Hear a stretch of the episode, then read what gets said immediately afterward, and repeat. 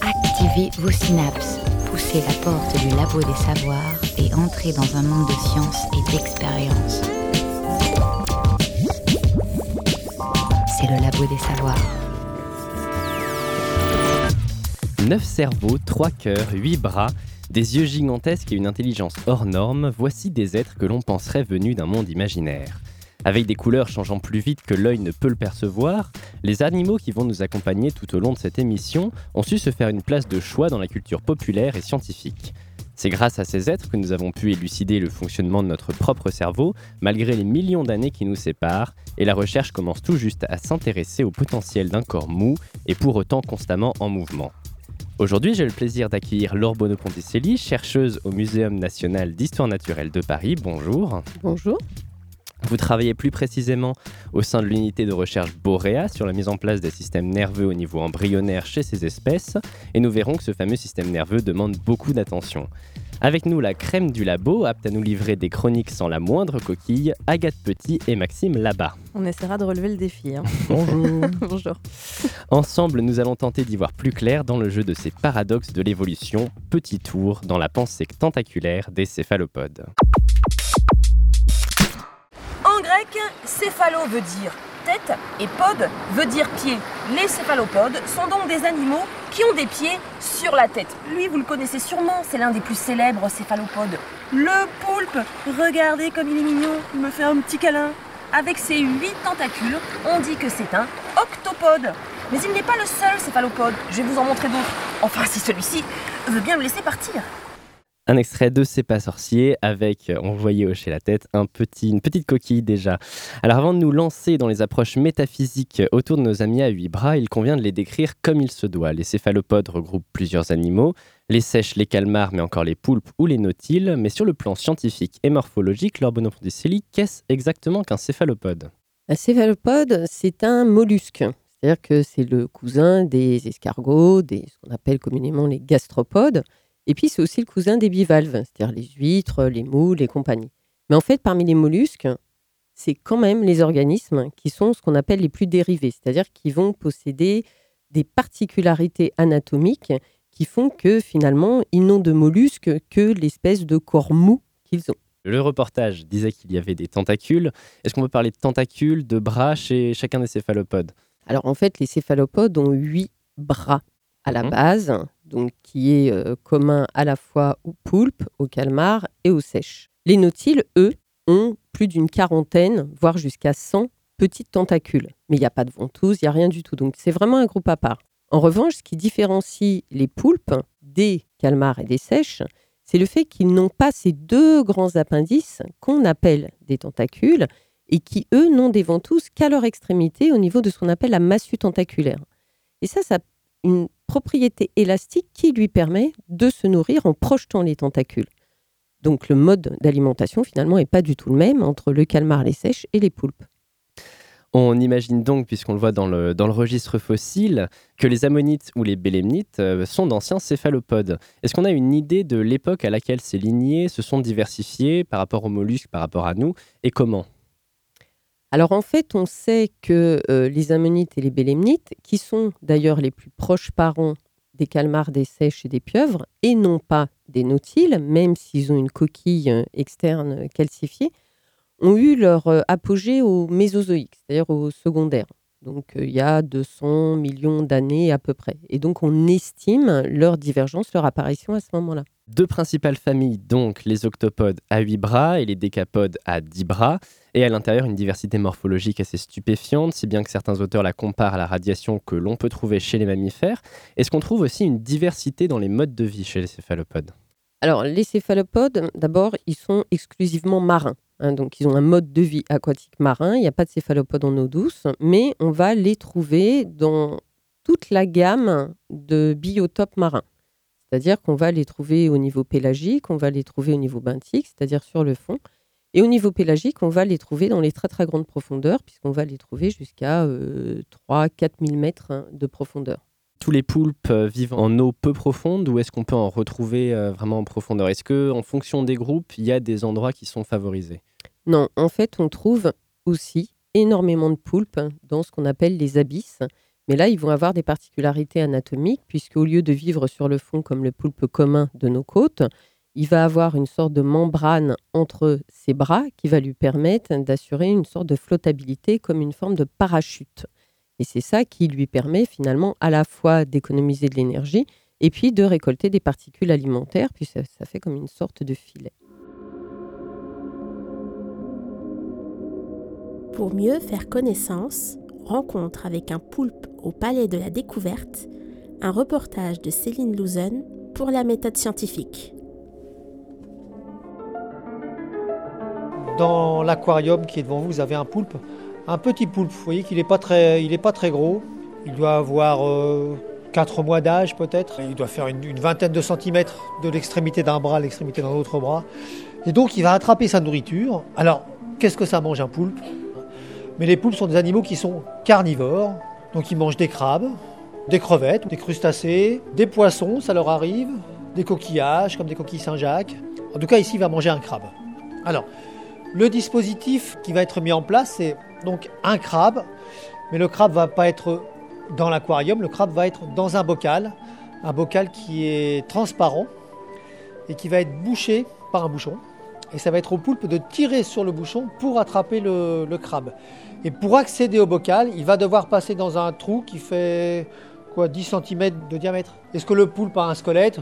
Non, le poulpe c'est un mollusque, il n'a pas de squelette, donc il va pouvoir s'aplatir, s'étirer la seule chose que le poulpe ne peut pas faire, c'est que le poulpe a un cerveau et le cerveau se trouve entre les yeux du, poulpe. Et le poulpe ne peut pas rapprocher ses yeux. S'il rapproche ses yeux, il va comprimer son cerveau et il ne le fera pas. Et de toute façon, le cerveau est recouvert d'une sorte de capsule qui l'empêche de, bah, de pouvoir rapprocher les yeux. Et puis aussi, le poulpe, quand il attrape sa nourriture, il va déchiqueter sa nourriture avec ce qu'on appelle un bec, qui est constitué de deux mâchoires ça ressemble un petit peu à un bec d'oiseau, et là le bec il est, il est solide. Le, poulpe ne peut pas écraser son bec. Ça fait office de dents pour euh, mâcher sa nourriture? Le poulpe a une, petite euh, langue râpeuse avec des dents minuscules qu'on appelle euh, la radula. Et avec ça, il va pouvoir continuer à découper sa, nourriture. Bon, on va mettre le dispositif en place. Alors, ce qui est important de voir, c'est que le, le poulpe a, je vous parlais d'un cerveau qui contient allez, 500 millions de neurones. Ça, c'est l'œil un œil, il y en a un autre de l'autre côté, et au milieu, là, où il y a mon doigt, le, cerveau serait là. Avec le tube digestif qui passe au milieu du cerveau, une, fantaisie. Alors, il y a aussi un petit cerveau élémentaire par bras. Alors ici, on est un peu dans la cuisine où euh, on stocke les aliments des poulpes.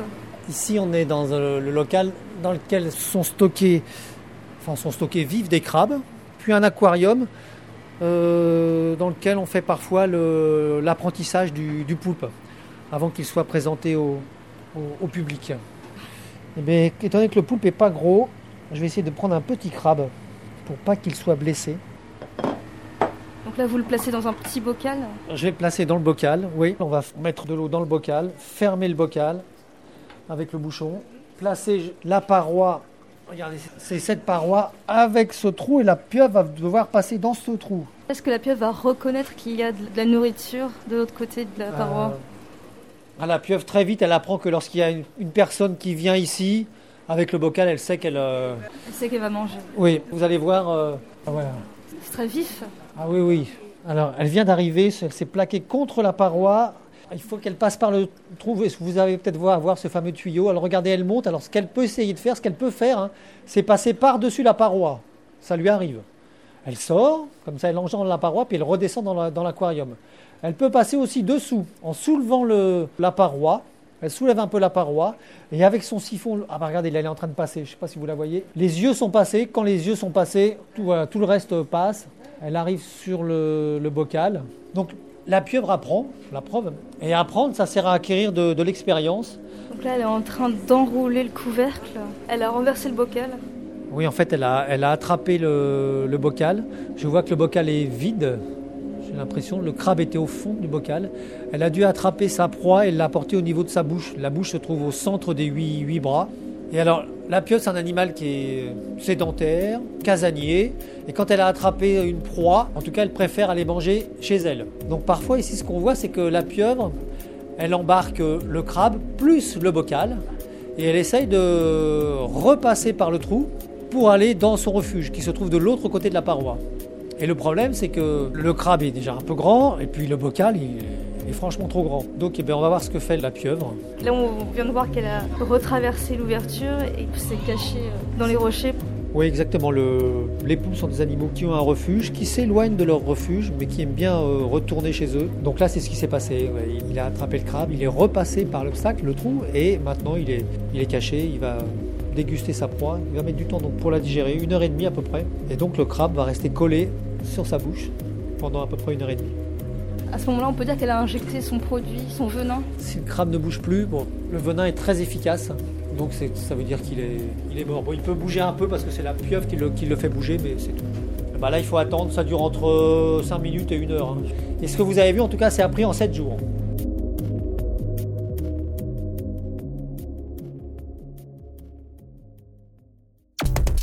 La science dans tous ses états au Labo des Savoirs.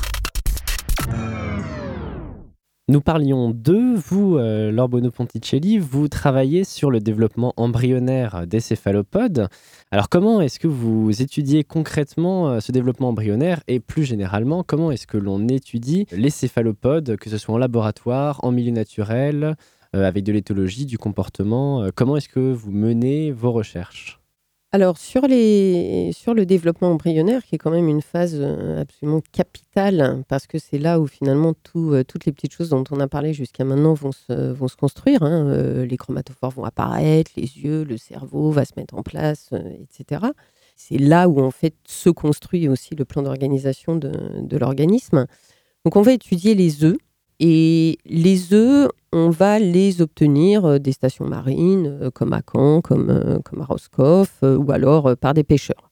En fait, là, on est dans une phase où il n'y a pas beaucoup de complexité à observer ces, ces animaux, parce qu'on va les mettre dans l'aquarium à Paris, dans le labo, donc ça, c'est assez simple. Et puis, on va suivre leur développement fur et à mesure euh, voilà, du temps en fonction de la température, puisque la température va faire varier le, temps de développement. On ouvre régulièrement des œufs et puis on les prend, on les fixe. Et nous, euh, au labo, on étudie euh, plutôt les, les réseaux de gènes qui s'expriment lors de la mise en place de, de, la fonction visuelle et aussi du système nerveux.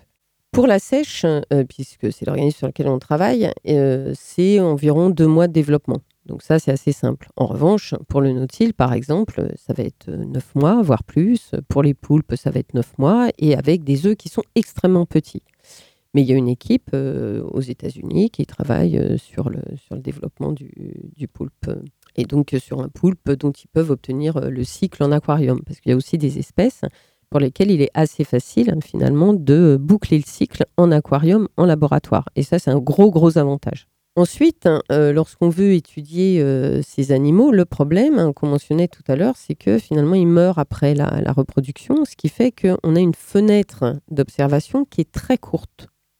C'est la fenêtre à partir de laquelle ils vont être suffisamment matures pour avoir des comportements qu'on est capable d'interpréter. Ça va être euh, vers les 1-2 mois pour, pour la sèche, parfois plus, mais parfois moins aussi.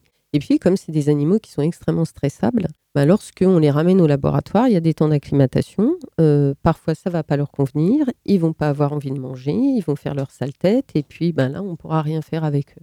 Donc, il y a quand même tout un contexte dû euh, à la fois à la durée de vie euh, de l'animal, qui est finalement très courte, et puis au contexte même de l'animal dans la manière dont il va fonctionner au niveau de son comportement et de sa sensibilité aux conditions environnementales, qui font qu'une manip de comportement est très difficile à mettre en œuvre. Allez, on va vous laisser méditer ces aspects de la vie de nos amis du jour. On se retrouve après une courte pause musicale, Octopus's Garden des Beatles.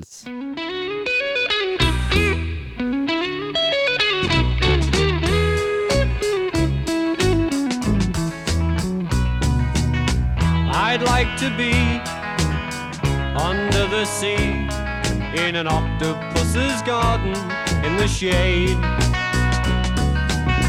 He'd let us in, knows where we've been, in his octopus's garden in the shade. I'd ask my friends to come and see an octopus's garden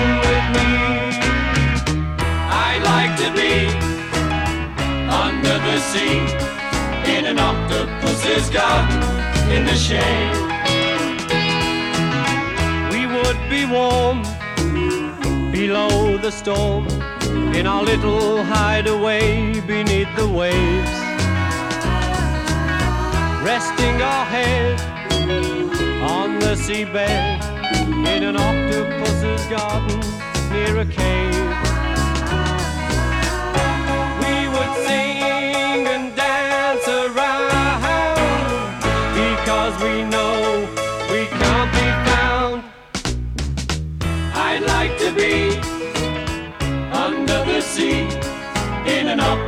Octopus's garden in the shade.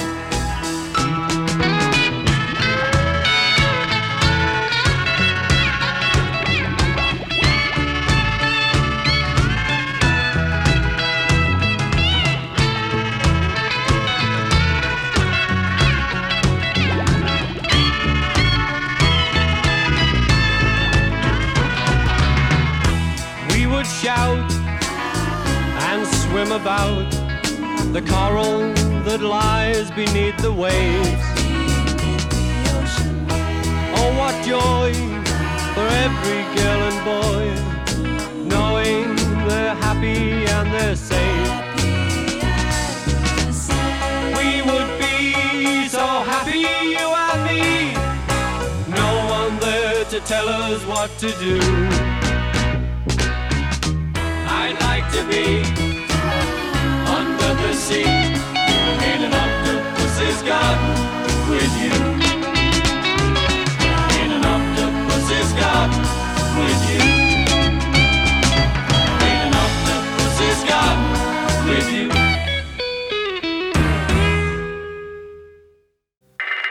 Éveillez vos neurones. Vous êtes bien, vous êtes au labo des savoirs. Il est aujourd'hui impossible d'évoquer les céphalopodes sans parler du légendaire kraken. Car les légendes autour du calmar géant ne datent pas de Jules Verne. Maxime là-bas.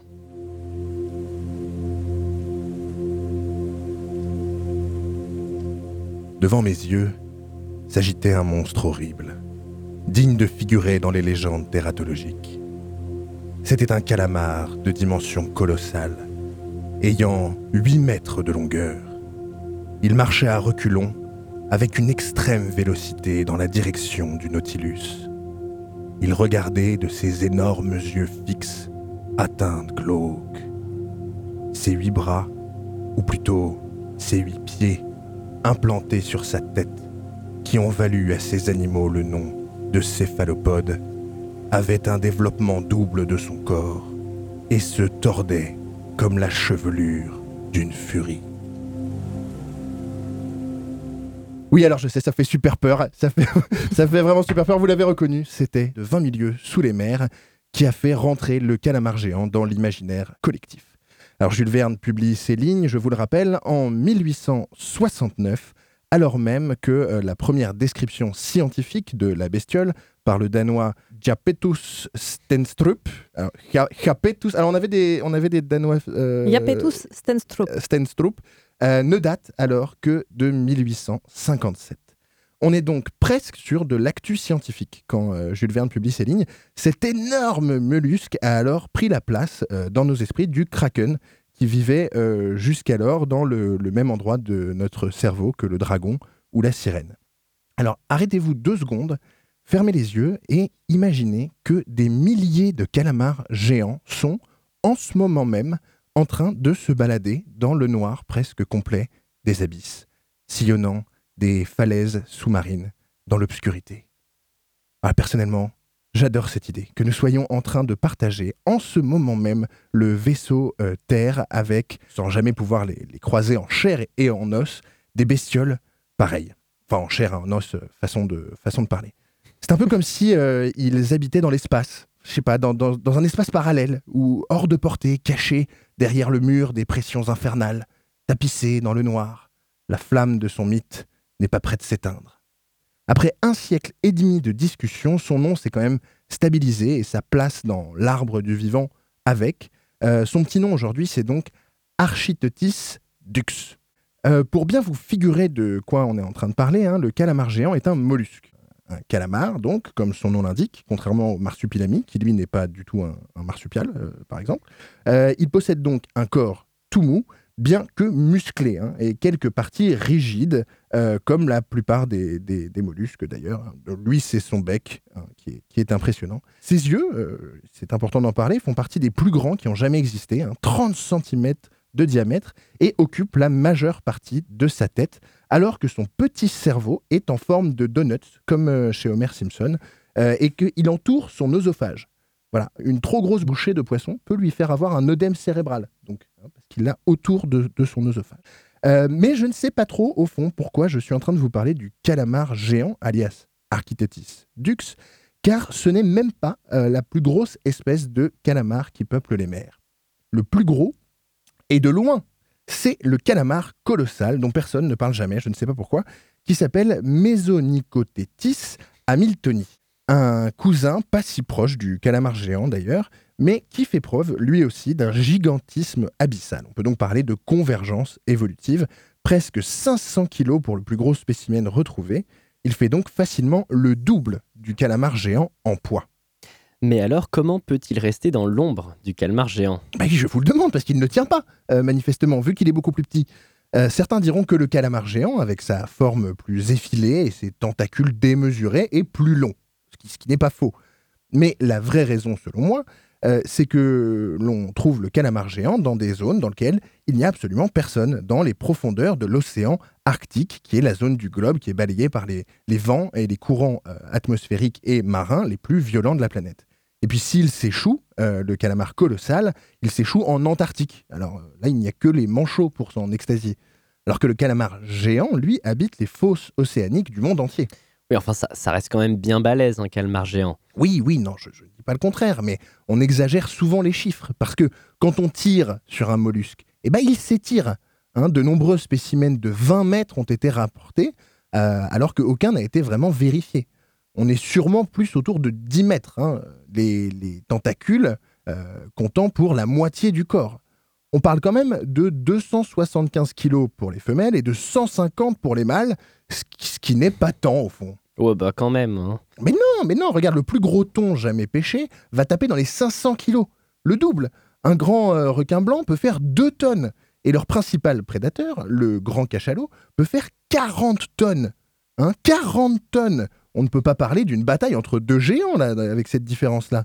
Bon, quand on sait que le calamar aspire d'un coup, sans mâcher, un calamar entier, ça revient pour moi à manger un truc de 5 kilos en une bouchée. Donc ça reste quand même impressionnant.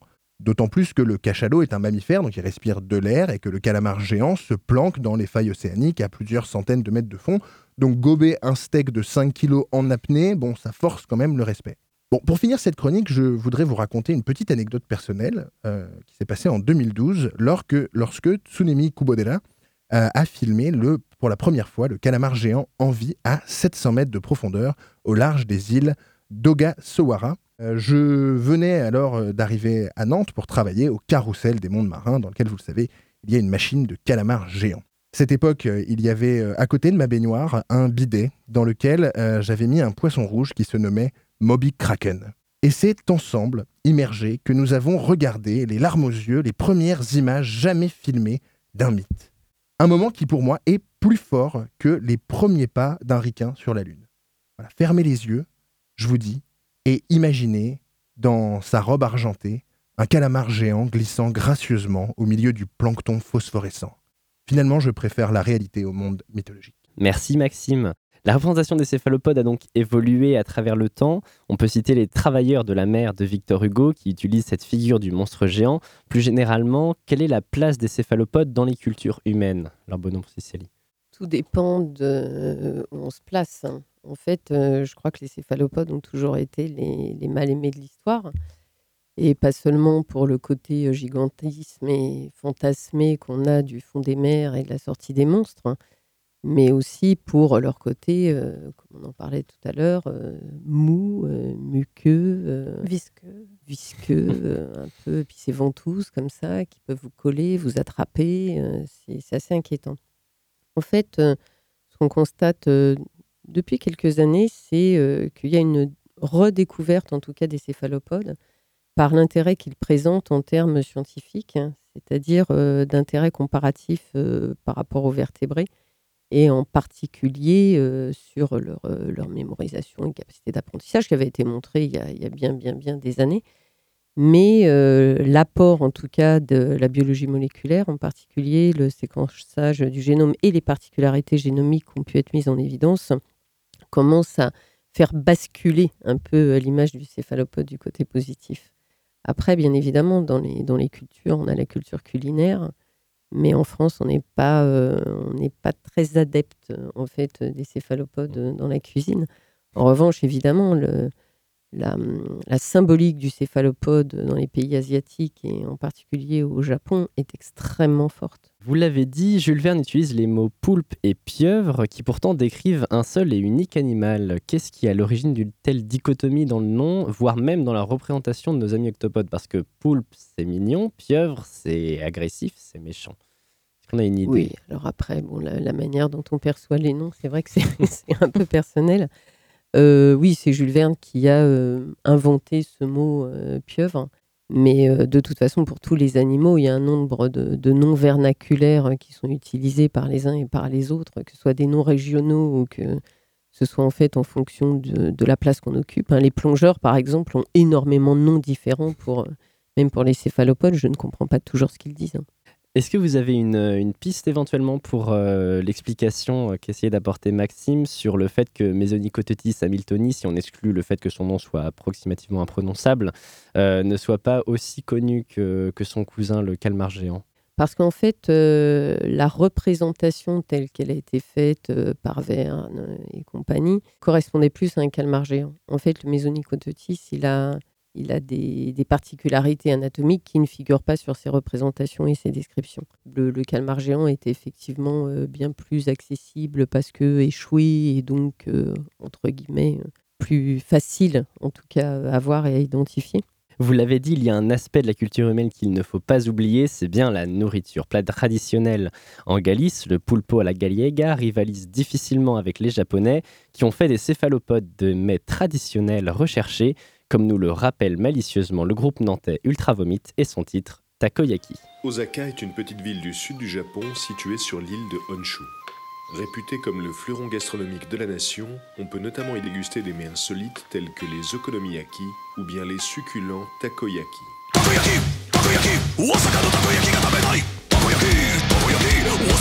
Le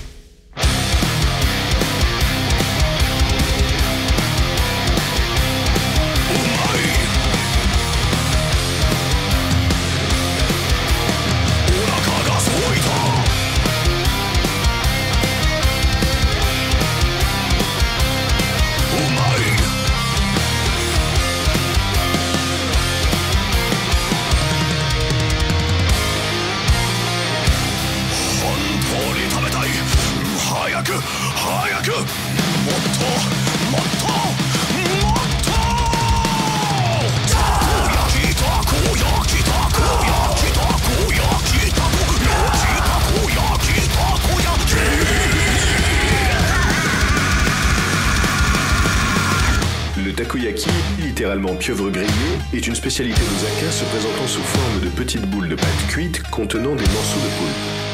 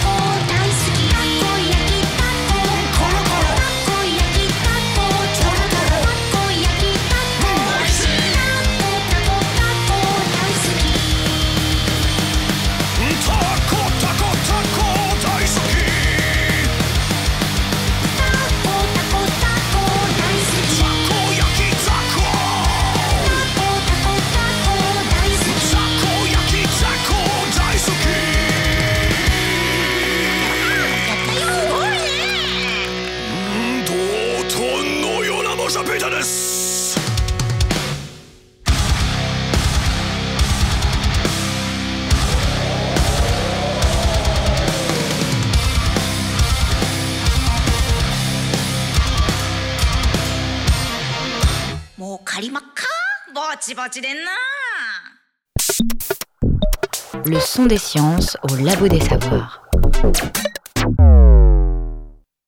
The brain of the octopus shown here has 35 lobes to the brain. Le cerveau d'une pieuvre est composé de 35 lobes, 80 millions de cellules minuscules. Et même si c'est intéressant, le plus étrange dans tout ça est que sa peau contient beaucoup plus de neurones. Il y a 300 millions de neurones sur sa peau et seulement 80 millions dans le cerveau, soit 4 fois plus. Et si vous regardez de plus près, il y a un de ces petits cerveaux satellites et l'équivalent d'une moelle épinière dans chacun de ses bras. C'est une manière très inhabituelle de former un système nerveux dans un corps. Nous entendions Roger Hanlon, une éminence en matière d'étude du système nerveux des céphalopodes, ce qui fait que ces mollusques font beaucoup parler d'eux depuis une dizaine d'années est leur étonnante capacité cognitive. Pline l'Ancien considérait déjà ces animaux avec respect au point de parler d'eux dans son histoire naturelle, décrivant leur manipulation de pierres et de coquillages pour chasser ou se protéger. Aujourd'hui, on cite volontiers que la pieuvre possède autant de neurones qu'un chat, est-ce vrai et plus généralement, est-ce que l'intelligence, si tant est qu'il en existe une définition fiable, d'un animal est strictement corrélée à son nombre de neurones? Alors, l'intelligence, j'ai un peu de mal avec ce concept. On va donc euh, commencer par parler uniquement du nombre de neurones. En fait, euh, les céphalopodes ont un système nerveux central, mais qui comprend à la fois le cerveau et les lobes optiques. Et en fait, euh, les lobes optiques, c'est 90% du système nerveux central. Donc effectivement, c'est un nombre de neurones absolument considérable on a tendance à faire des, associations, ou en tout cas des comparaisons avec le cerveau des mammifères, etc. Mais ce n'est pas tout à fait en fait la même structure. Après, on sait bien que le nombre de neurones n'est pas relié nécessairement aux capacités cognitives. Au sein des mollusques, c'est évident qu'il y a un nombre de neurones chez les céphalopodes qui est supérieur à celui qu'on va trouver chez la moule. Hein. On dit bien un cerveau d'huître ou un cerveau de moule. C'est pas par hasard. mais euh, les, capacités, en tout cas, sont liées essentiellement en fait aux connexions et à la hiérarchisation des lobes du cerveau, comme le dit Roger Hanlon. En fait, c'est parce qu'il y a une connexion, une analyse des résultats qui est euh, séparée, qui est compartimentée, parce qu'il y a une compartimentation du cerveau, qu'il y a des capacités cognitives, qu'il y a de l'apprentissage, de la mémorisation, etc. chez les céphalopodes je préfère utiliser ces termes-là qu'intelligence, parce qu'intelligence, je ne sais pas ce que c'est chez les humains. Donc, euh, en fait, je ne sais pas ce que c'est chez les céphalopodes non plus. Oui, parce qu'effectivement, les, les, céphalopodes n'ont pas qu'un nombre élevé de neurones. Leur système nerveux est spécial au moins à un autre égard. Il n'est pas centralisé comme chez nous, euh, les vertébrés. En fait, si, il est centralisé. Le, le système nerveux, quand on dit système nerveux central, c'est qu'il y a vraiment un cerveau, donc c'est un centre intégrateur. Et ensuite, il y a des éléments périphériques dont les ganglions stellaires, par exemple. Nous aussi, on a des ganglions stellaires hein, dans la colonne vertébrale, c'est un petit peu les mêmes, euh, le même système. Et puis, il y a aussi des, euh, des petites centrales, hein, ce que j'appelle des petites centrales annexes, et que certains vont appeler euh, les cerveaux des bras, c'est-à-dire les huit cerveaux des bras, en fait, qui correspondent à des ganglions qui peuvent fonctionner indépendamment du cerveau.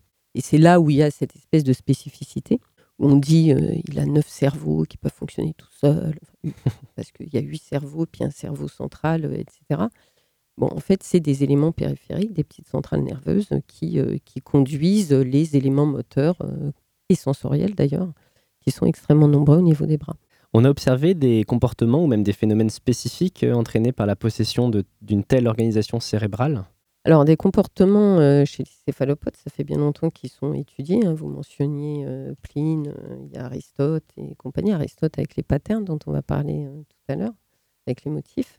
En fait, l'apprentissage a été particulièrement étudié chez les céphalopodes parce que justement, on avait la possibilité de leur faire apprendre des choses et leur faire apprendre des choses pas seulement par l'expérimentation, c'est-à-dire ce qu'on connaît sous le réflexe de Pavlov, c'est-à-dire je fais une chose et puis au bout d'un moment, euh, quand je me suis fait électrocuter 20 fois, j'ai compris qu'il faut que j'aille manger la croquette et pas la fleur, mais en fait par l'observation.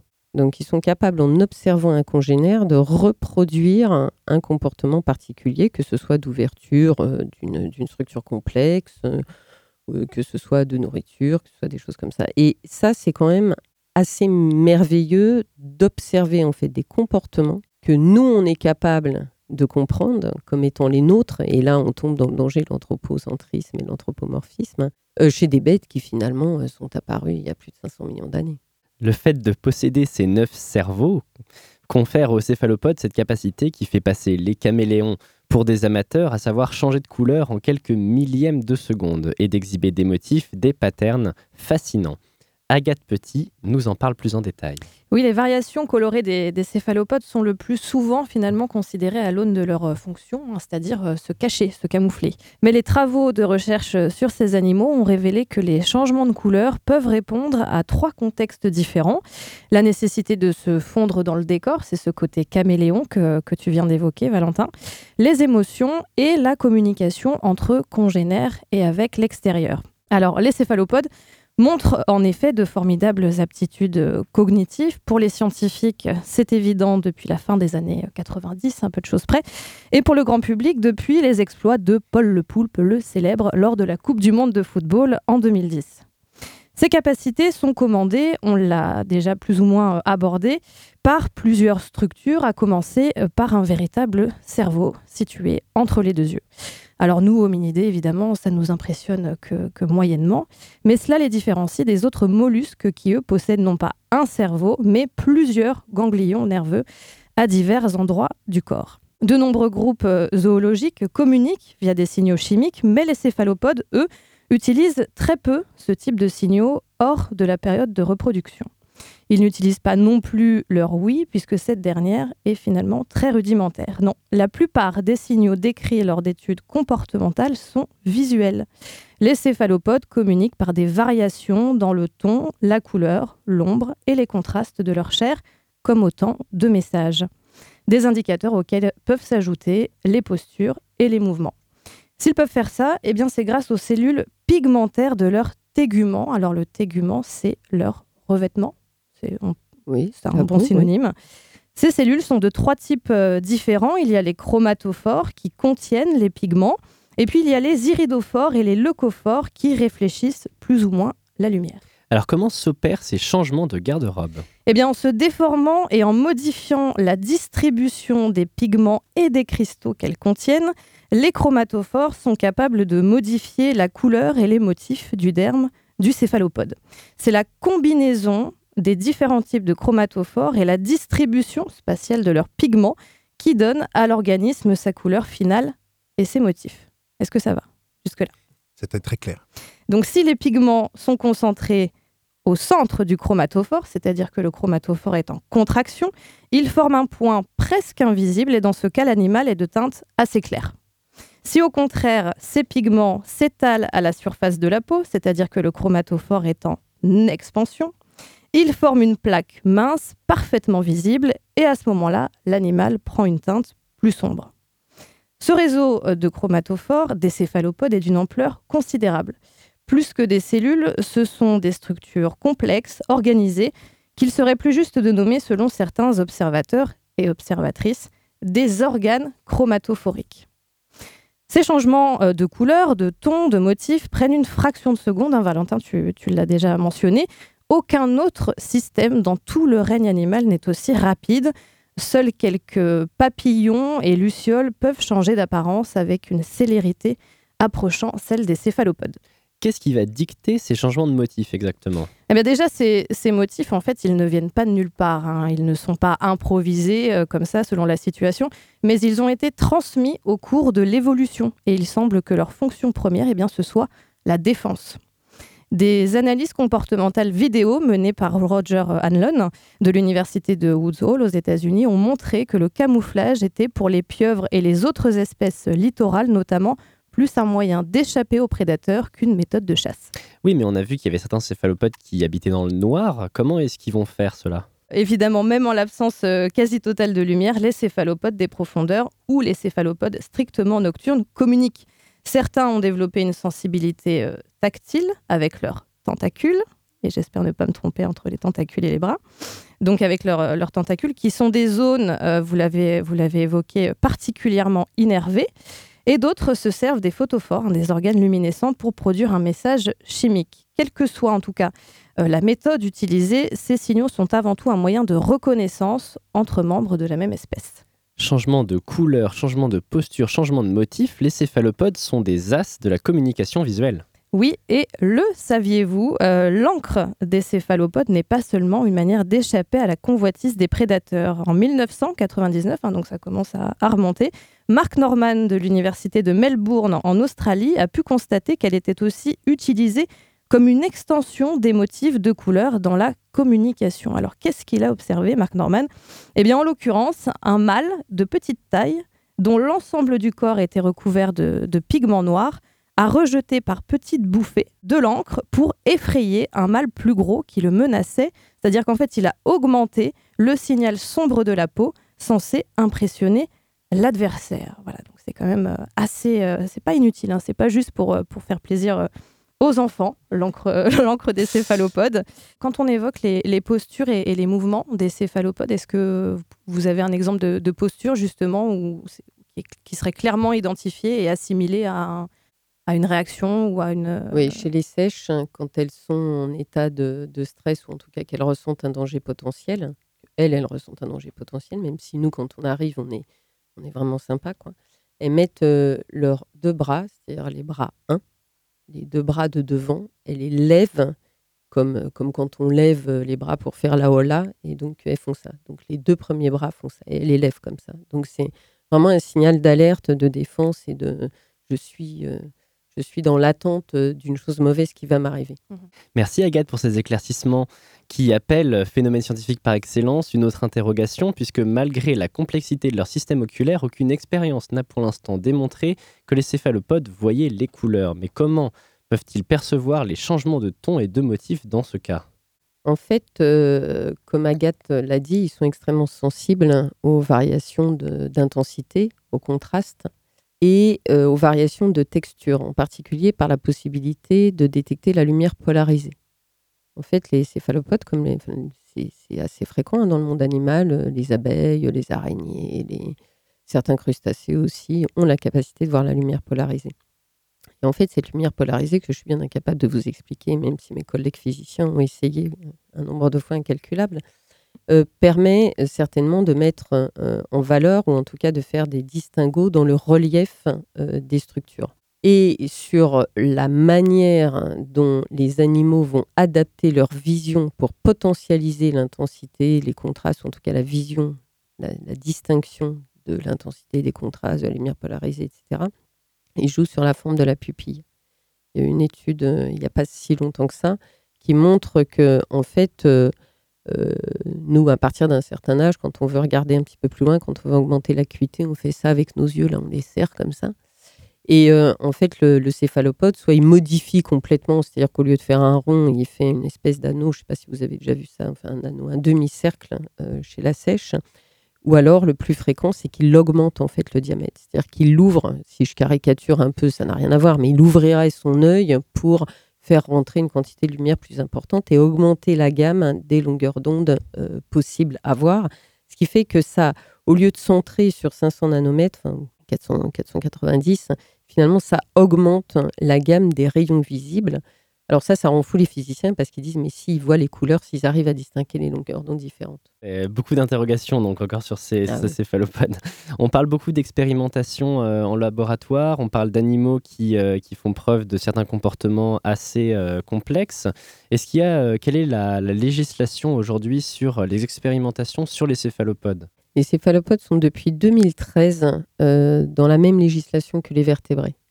À savoir qu'ils sont considérés comme des animaux qui sont susceptibles de souffrir et dont il convient de prendre toutes les précautions nécessaires pour toutes les expérimentations pour réduire la souffrance, en même temps évidemment à côté que de favoriser le, le bien-être animal. Ça signifie que pour toute expérience sur des céphalopodes adultes, euh, enfin adultes après éclosion, euh, on doit déposer des demandes d'autorisation de projet auprès du ministère. Les céphalopodes ont été rentrés dans cette législation un petit peu au dernier moment et sans qu'il ait été vraiment réfléchi parce qu'il n'y avait pas de connaissances sur le sujet. Euh, disons que toutes les précisions n'ont pas été apportées. C'est-à-dire que dans, dans la législation, il y a marqué céphalopode. Alors que pour les poissons, il y a marqué euh, les poissons une semaine après éclosion, une fois le vitellus résorbé, etc. Ce qui fait que nous, dans ce vide juridique, on est amené finalement à faire des demandes d'autorisation de projet, même pour les embryons. D'accord, mais ce sont les seuls invertébrés qui bénéficient d'un tel, euh, d'un tel les statut. seuls non vertébrés, oui. oui. Accordons-nous une petite pause musicale avant d'aborder la dernière partie de l'émission avec le titre Match Bet du groupe anglais Squid, bien évidemment.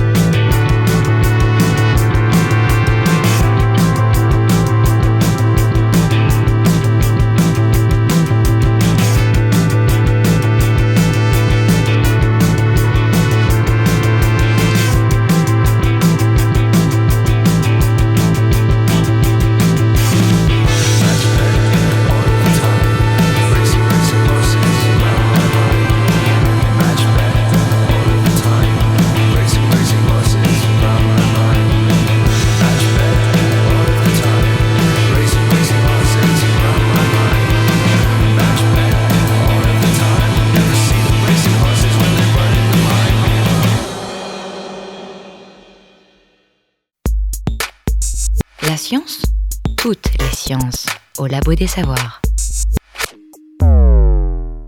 Les poulpes ont chacun leur personnalité, dit Peter Godfrey Smith. Certains des comportements des poulpes dans les aquariums ont dérouté les chercheurs. Ainsi, en 1959, l'étude d'un poulpe appelé Charles s'était révélée très difficile à réaliser parce que, contrairement à ses congénères appelés Albert et Bertram, Charles passait une grande partie de son temps avec les yeux au-dessus de la surface de l'eau, à regarder tout autour dans la pièce. Et chaque fois qu'une personne s'approchait, Charles dirigeait vers lui un puissant jet d'eau de près de 2 litres. Un extrait de l'émission Sur les épaules de Darwin consacrée aux céphalopodes. Euh, on parle de Charles, on parle de différents noms. Est-ce que les poulpes, est-ce que les céphalopodes peuvent, euh, est-ce qu'on peut considérer qu'ils ont une personnalité euh, ou du moins est-ce que euh, chaque individu développe des comportements qui sont différents? Ben, comme tous les animaux, je pense. hein. donc, à partir du moment où il n'y a pas de, de clone mm, possible, hein, je pense qu'il n'y a que pour les méduses ou pour les polypes on peut dire que les individus sont strictement identiques et n'ont pas développé de personnalité, quoique, en plus, dans certains organismes connus, enfin bon, bref, je m'égare. Mais euh, sur, les, sur les céphalopodes, oui, il y a des, individus qui sont euh, différents les, uns des autres. Donc, euh, certains qui vont être plus, plus effrayés, d'autres plus dominants, et, et voilà, c'est la nature. Dans l'extrait précédent, le philosophe Peter Godfrey Smith était cité, lui-même qui décrivit en 2009 un lieu baptisé Octopolis. Alors cet endroit, qu'est-ce que c'est? C'est un endroit où il y a un regroupement de poulpes euh, qui laisse supposer qu'il y a une forme de sociabilité. Euh, les poulpes sont considérés comme des organismes, enfin des espèces hein, qui sont majoritairement solitaires, hein, ne se regroupent pas du tout en banc comme ce qu'on peut observer pour les calmars ou pour les sèches en période de reproduction. Euh, les poulpes sont vraiment des animaux qui, vivent seuls. Et là, il y avait une, sorte de- d'organisation, ou en tout cas ce qui a été détecté comme une organisation. Donc là, je, je fais encore mon petit couplet, attention à l'anthropomorphisme. Euh, une forme d'organisation et de partage du travail. Donc ça a été, euh, ça a été décrit comme ça. Après, est-ce que euh, c'était de l'opportunisme écosystémique, hein, c'est-à-dire que euh, un biotope euh, qui a été euh, libéré et qui n'y avait pas d'équivalent autour? Est-ce que c'est parce qu'il y avait une augmentation du nombre de prédateurs? Est-ce qu'il y avait euh, prédateurs y compris l'homme, hein, j'entends? Est-ce que finalement il y a une réduction de population telle que pour euh, trouver des des personnes avec qui, enfin des personnes, des, des animaux avec qui s'apparier, euh, il fallait se, se retrouver. Voilà. Moi, j'ai pas, j'ai pas d'explication scientifique. Je, je constate, euh, voilà. Les poulpes sont majoritairement solitaires, mais est-ce que euh, d'autres espèces de céphalopodes développent des comportements sociaux? Les calmars, euh, Par exemple, ah, les, les calmars en banc ont clairement des, des comportements sociaux, entre guillemets, c'est-à-dire qu'ils sont capables de communiquer entre eux, ils se déplacent entre eux. On connaît en général ça beaucoup pour les sardines, les bandes sardines qui se déplacent. Mais les calmars, c'est exactement la même chose. Et en fait, il y a une forme de coopération euh, entre les individus. Euh, la majorité du temps, les céphalopodes vont mourir avant la naissance de leurs enfants, qu'ils soient en banc ou, euh, ou solitaires, et la majorité des espèces vivent très peu de temps. Euh, Est-ce qu'on a aujourd'hui une explication à cet état de fait? Pourquoi développer de si gros cerveaux pour ne pas en profiter? Alors, si le cerveau était en relation avec l'âge des individus, euh, déjà toutes les. f- Bah, D'ailleurs, c'est le cas, les femmes meurent beaucoup plus tard que les hommes. Donc, euh, je pense que c'est parce qu'elles ont le plus gros cerveau. En fait, je Bien pense que ce sûr. pas une question de, de cerveau. L'explication, on n'en a pas. Donc, euh, c'est clair, c'est que personne n'a jamais travaillé sur le déclenchement inhérent à cette euh, sénescence post-reproduction. Et ça, c'est assez, euh, c'est assez intriguant, c'est assez, euh, assez étonnant, parce que c'est la reproduction qui semble être à l'origine du début de la sénescence. Et la reproduction, c'est vrai pour les mâles et les femelles. Ce qui, en général, choque beaucoup les gens, parce qu'ils disent la femelle, c'est normal, parce que euh, elle a fait beaucoup d'efforts pour accoucher ses bébés. Et donc, après, elle est très fatiguée, mais le mâle aussi meurt. Donc, en fait, on voit bien que c'est probablement l'énergie dépensée par la reproduction qui fait qu'il y a cette, ce déclenchement de la sénescence. Mais pourquoi il n'y a pas, comme dans les autres espèces, finalement, une récupération? Ça, c'est quelque chose qu'on ne sait pas du tout. Et il n'y a aucun projet de recherche à l'heure actuelle sur le déclenchement de cette sénescence. Il y a, il y a d'autres bizarreries euh, un peu dans la reproduction des céphalopodes. Par exemple, il y a un poulpe qui détache son tentacule pour euh, la reproduction. Et puis déjà, c'est c'est dans un de leurs bras, alors pas de leurs tentacules, mais de leurs bras, euh, qu'ils ont leur organe reproducteurs. On peut en parler un petit peu de ça ou c'est pas l'heure à la radio de, de pouvoir rentrer dans les détails reproductifs du. Si, oui, on exactement. parler de On peut parler de sexe. On peut parler de sexe mais poules bien parce que c'est un sujet passionnant. C'est un sujet passionnant. Donc déjà, ils sont à sexe séparé, hein, il n'y a pas d'hermaphroditisme, etc. Il y a des mâles et des femelles. Et en fait, le, le bras qui est modifié chez les mâles, c'est pour conduire les spermatophores. Les spermatophores, c'est des sacs de spermatozoïdes. Et donc, c'est uniquement un organe copulateur. Donc, c'est un organe qui va s'introduire entre les bras de la femelle, donc autour du bulbe buccal, c'est-à-dire qu'il va trouver une entrée là. Il va déposer ses spermatophores dans la cavité euh, buccale. Donc, il va les déposer, c'est-à-dire que les spermatophores vont être fichés dans, dans la peau de la bête. Et la femelle, hein, quand euh, ça va être le moment pour elle de pondre, donc elle va amener ses ovocytes. Alors, euh, c'est un peu mystérieux parce qu'on ne le voit pas. hein, On est, donc, on suppose le trajet, mais la manière dont c'est fait, c'est un peu mystérieux. Donc, ces ovocytes vont être entourés de- d'enveloppes euh, qui sont issues de la glande nidamentaire. Ils vont être aussi enveloppés chez les sèches du noir de la mélanine euh, de la poche à encre. Et puis, au passage, ça va faire éclater le spermatophore, le sac à spermatozoïdes. Et là, il y en a un qui va féconder, pas toujours, mais qui va féconder l'ovocyte. Et à partir de ce moment-là, ils vont déposer leurs œufs. Alors, ça va être soit individuel euh, chez la sèche, par exemple, mais ça va être en, en masse, en cordon gélatineux euh, chez les calmars, mais aussi, euh, mais aussi chez les pieuvres. Hein, les pieuvres, elles vont, elles vont attacher leur, leur petit cordon euh, sous les rochers. Et donc, c'est ce, ce mécanisme-là euh, qui se passe euh, évidemment en même temps lorsque les mâles et les femelles euh, sont, dans le même lieu quand ils se regroupent. Pour les calmars, évidemment, ils sont toujours ensemble, donc c'est pas tout à fait la même chose. Mais qui va permettre la production d'œufs qui va atteindre parfois plusieurs milliers. C'est-à-dire que la femelle, elle va pondre un lot de 200 œufs, de 400 œufs, de, de 600 œufs, puis deux jours après, elle va recommencer. En fait, les, les mâles, euh, peuvent féconder plusieurs femelles et les femelles peuvent être fécondées par plusieurs mâles. De fait, euh, lorsqu'il y a un petit mâle qui a fécondé une femelle, euh, bah, il y a un gros mâle qui va arriver derrière, qui va faire le ménage. C'est-à-dire qu'il va injecter euh, de l'eau dans la cavité pour virer les spermatophores du petit mâle pour mettre les siens.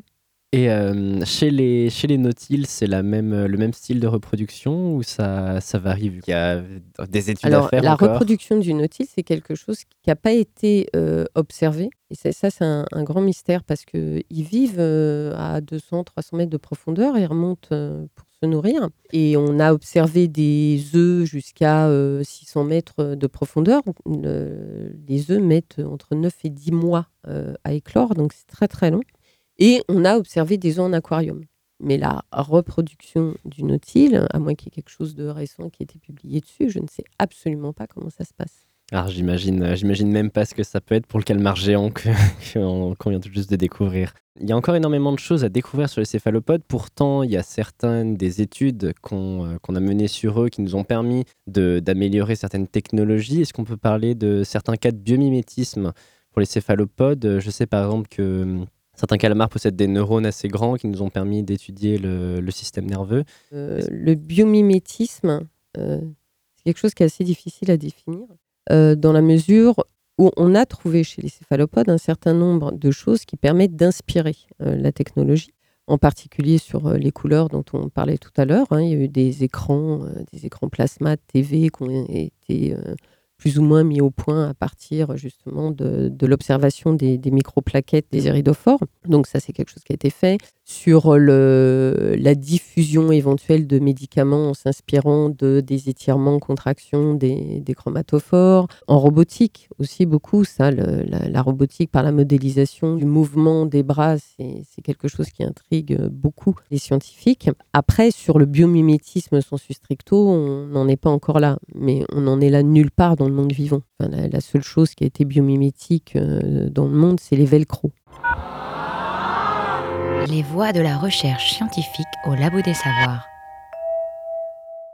Merci beaucoup Laure Bonon-Ponticelli de nous avoir aidé à y voir plus clair dans ce nuage d'encre. Merci également à Agathe Petit et Maxime Labat pour leur chronique.